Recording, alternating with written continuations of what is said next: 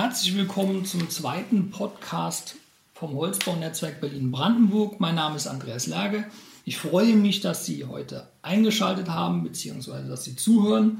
Wir sind heute bei Herrn Philipp Koch vom Atelier PK Architekten aus Berlin und wir unterhalten uns heute äh, über den urbanen Holzbau und die Zukunftsfähigkeit.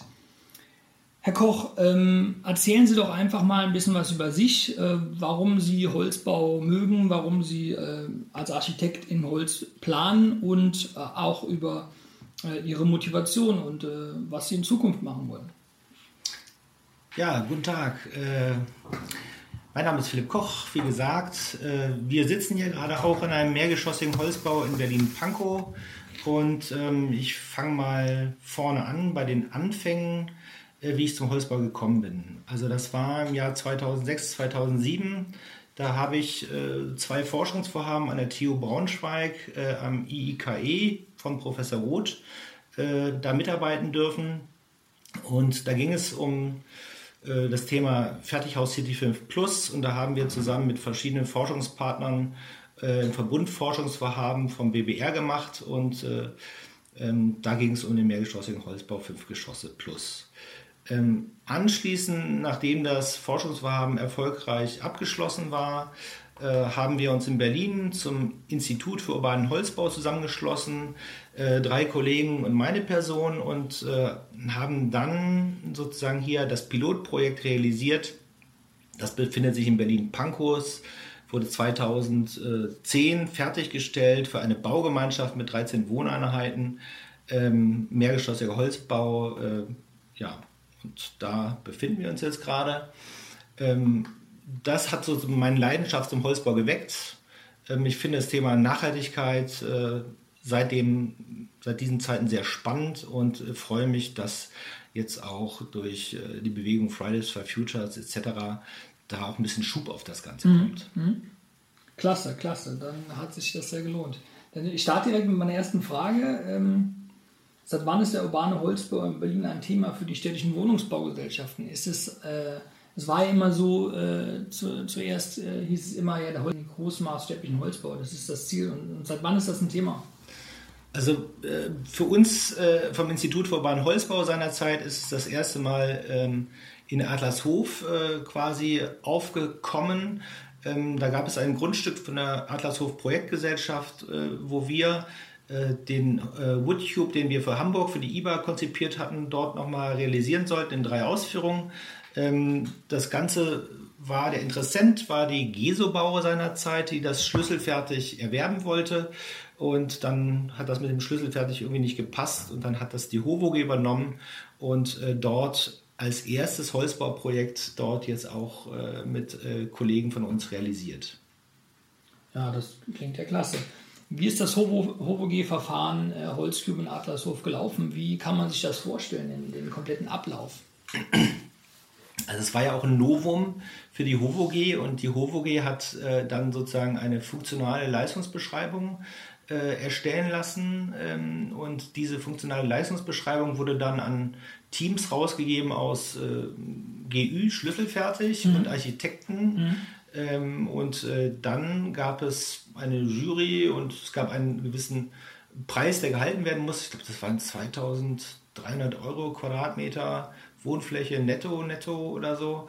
Und ähm, das hatte keiner erreicht, äh, diesen Preis konnte keiner anbieten. Und dann wurde noch das Budget noch leicht erhöht. Und dann wurde gesagt, ja, liebe Leute, das ist das Maximalbudget. Und ähm, äh, wenn ihr da ein bisschen weniger Holzbau reinmacht, aber zu diesem Preis bauen könnt, dann ist es auch in Ordnung. Das hat natürlich dazu geführt, dass der Holzbau dann doch äh, stark verwässert worden ist. Und ähm, meiner Meinung nach ist das Projekt, was jetzt realisiert worden ist, hat eine Holzverschalung und hat auch, glaube ich, erstes, zweites, drittes OG in den Obergeschossen tragende Holz mhm. äh. Aber die Decken sind äh, Filigrandecken Stahlbeton und äh, also es ist EG ist Kalksandstein. Es ist jetzt, der Holzanteil ist ein bisschen bescheiden ausgefallen, aber okay, gestehen wir das mal als Pilotprojekt für die HUVOG einfach mal zu. Sozusagen ein Holzbau light, äh, so versuche ich es mal äh, auch auszudrücken, wenn man, wenn ich in Gesprächen, in Beratungsgesprächen gefragt werde, was ist eigentlich ein Holzbau? Ja. Ähm, wonach wurde der Zuschlag äh, erteilt? Nach dem günstigsten Angebot oder nach dem nachhaltigsten Entwurf mit dem höchsten Holzanteil? Was waren die Kriterien? Ja, also das gab da äh, eigentlich nur ein Kriterium und das hieß Preis und äh, wir sind dann an diesem Preis, der da aufgefordert wurde, das konnte der GÜ, mit dem wir zusammen im Boot waren, auch in der Endrunde, äh, hat es nicht geschafft. Mhm. Also der mhm. ist da nicht hingekommen und es hat dann, wie gesagt, der Kollege äh, realisieren können, zusammen mit Firma Brüninghoff, die hatten damals den Zuschlag bekommen. Vermutlich, also ich vermute ja, äh, dass es damit zu tun hat, dass es als mittelständisches Unternehmen, die einfach bereit waren, einfach um in dem Holzbau jetzt stärker Fuß zu fassen, mhm. äh, da haben wir gesagt, okay, wir machen es dafür. Ja. Klasse. Ähm, und welche weitere, äh, weiteren Holzbauten der Berliner Wohnungsbaugesellschaft sind Ihnen bekannt? Was gibt es da für interessante Projekte? Ja, also eigentlich, ich habe letztens gerade noch eine Auflistung gesehen, äh, die äh, hier zirkuliert ist in Holzbaukreisen. Da habe ich nochmal reingeguckt. Und da war tatsächlich sehr, sehr wenig an Holzbauprojekten, vor allem Wohnungsbauten noch sehr, sehr dürftig. Das war noch ein Projekt, ein Studentenwohnheim von der, wie heißt es, Innovo? Äh, Berlinovo. Berlinovo, ja, genau, das wurde auch von äh, Böhninghoff realisiert. Mit der Fassade, mit der. Ja, mit der aufgemalten ja. Holzstruktur. Da kann man sich natürlich trefflich bei streiten. Ähm, äh, äh, ein Tattoo, Wandtattoo, sage ja. Die haben aber auch eben äh, keine Holzdecken, sondern haben auch, glaube ich, diese ähm, äh, Stahlbetondecken Stahlbeton, drin. Ja, ja. Und ähm, ist auch ein Holzbauleit meiner Meinung nach. Ähm, und dann kenne ich noch das Projekt von Stadt und Land, was ja. äh, Christoph Rödig realisiert hat. Ähm, da war es aber auch nur die Hülle in Holz, sozusagen. Okay, also auch, auch ein Holzbau. Ein Holzanteil, ja, ja. aber ähm, äh, Holz noch, noch ein bisschen reduziert. Ein bisschen.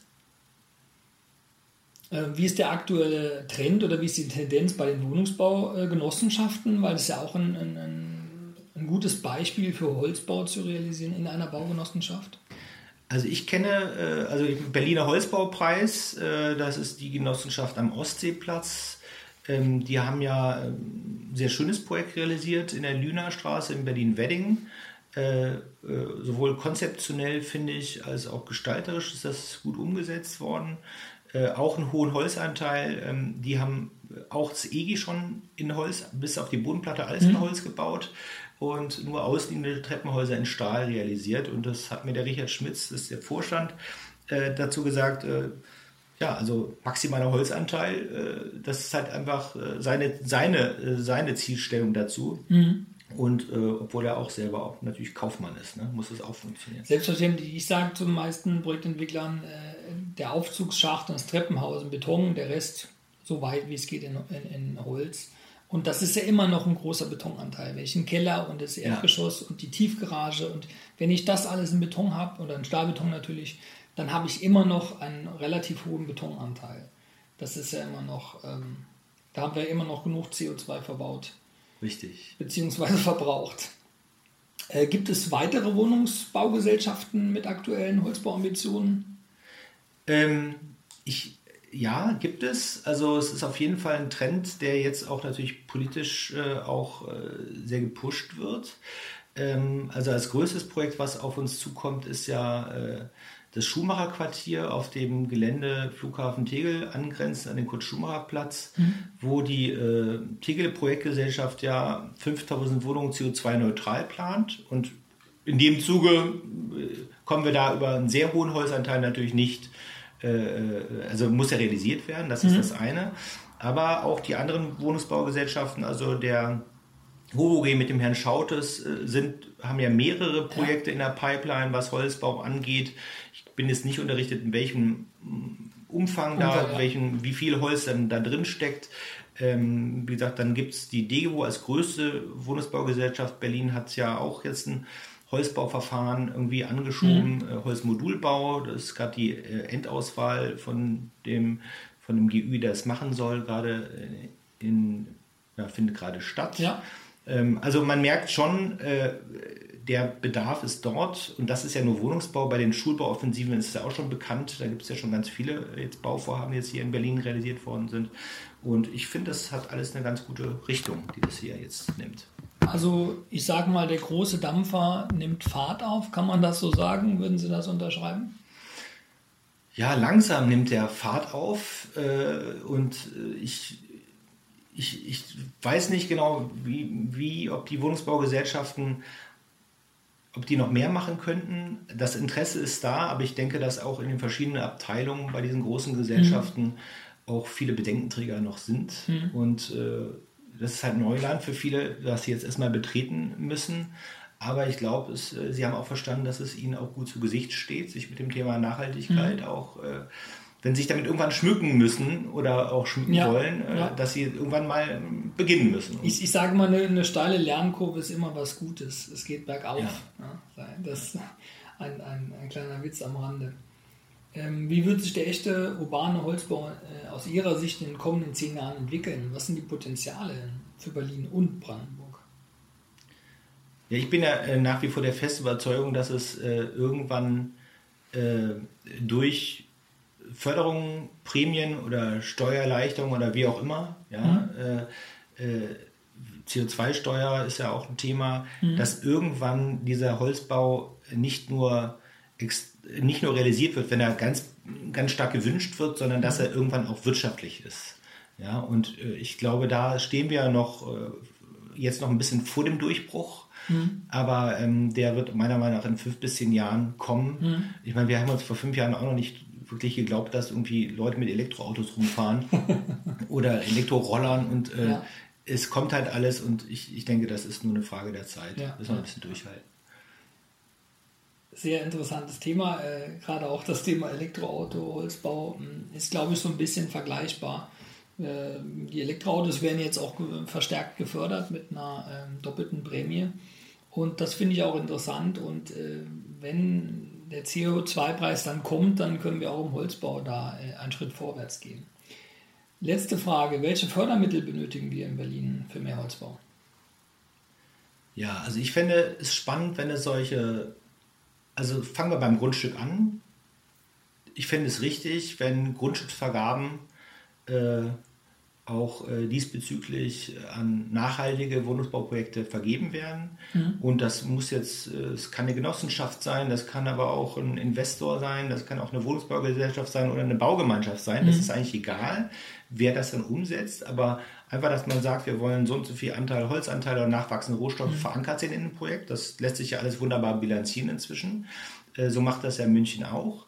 Äh, das fände ich ist der erste Schritt ähm, dass man Grundstücke kriegt, wenn man nachhaltig baut. Mhm. Ähm, das zweite wäre nochmal eine zusätzliche Prämie auf einen Kubikmeter Holzanteil mhm. ähm, oder allgemeine Fördermittel für, ja, für Pilotprojekte etc. pp, dass man da noch ein bisschen unterstützt. Aber es gibt ja auch schon Maßnahmen wie den Berliner Holzbaupreis, ja. äh, um die Sachen ein bisschen in den Vordergrund zu rücken. Und das sind alles äh, sehr wichtige Maßnahmen. Das ist auf jeden Fall äh, aus meiner Sicht wenn es da zum guten Mix kommt, dann kriegen wir auch gute Projekte. Das verbuche ich unter dem Sprichwort äh, fördern und fordern. Ist ja auch immer eine gute Sache, wenn man äh, eine Baukonstruktion bzw. eine neue Technologie äh, stark fördert, aber trotzdem auch von der Politik was fordert. Ich bedanke mich für den äh, tollen Podcast, äh, sehr geballtes, äh, tolles Wissen. Und ähm, ja, ich hoffe, er wird gut geklickt und Sie hören rein.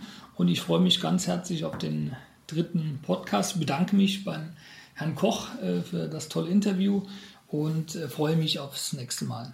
Sehr gerne.